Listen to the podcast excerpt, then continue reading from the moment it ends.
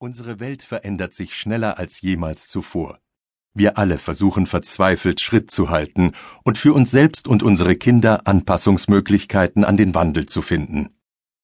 Die gute Nachricht ist, dass wir dabei oft erfolgreich sind. Die Smartphones, Tablet-PCs, Apps und andere elektronischen Geräte, die heute im Umlauf sind, und ihr Einfluss auf das Leben sowohl des Einzelnen als auch der Familie sind anschauliche Beispiele.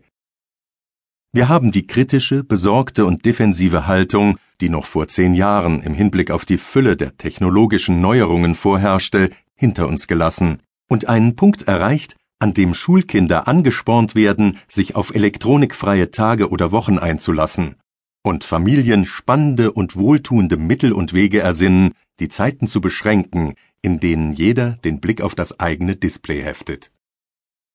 Sehr viele entdecken den Wert der persönlichen Interaktion aufs Neue. Und wenn Eltern den Mut haben, neue Maßstäbe zu setzen, folgen die Kinder bereitwillig. Seit mehr als einer Generation versuchen die Gesellschaft als Ganzes und auch die meisten ihrer einzelnen Mitglieder, die Tatsache zu verarbeiten, dass heute jeder von uns, ungeachtet des Lebensalters, erheblich stärker, kompetenter und selbstbestimmter ist, als es früher möglich schien.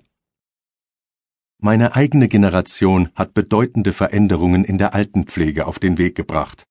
Kindergärten und Schulen sehen sich zu einem Kurswechsel in ihren Denk- und Verhaltensweisen gezwungen, und auch die Ehe und andere Liebesbeziehungen zwischen Erwachsenen fordern einen Einstellungswandel.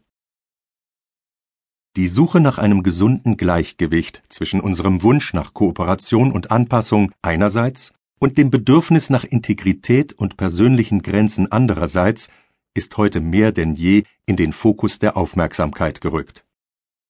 Sind wir zu individuell und egozentrisch geworden?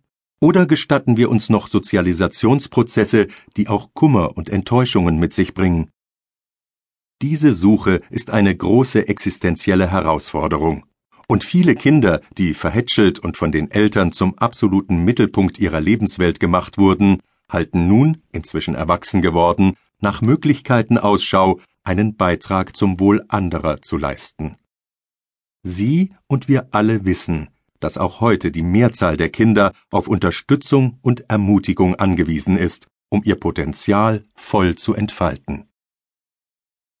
Erziehungswissenschaftler, Pädagogen, Leute wie ich, streiten über viele Themen, jedoch über eine Tatsache nicht.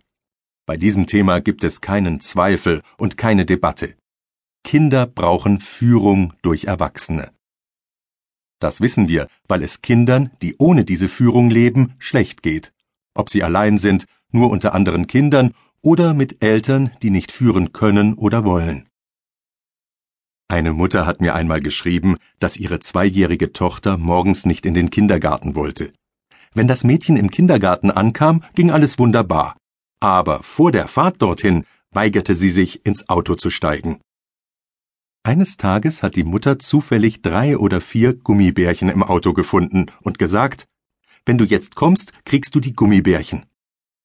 Zu der Zeit, als die Mutter mir den Brief schrieb, forderte ihre Tochter schon mindestens 200 Gramm Gummibärchen, wenn sie ins Auto einsteigen sollte, und die Mutter fragte, was mache ich jetzt? Wir wissen alle, dass innerhalb weniger Monate die Gummibärchen nicht mehr funktionieren werden.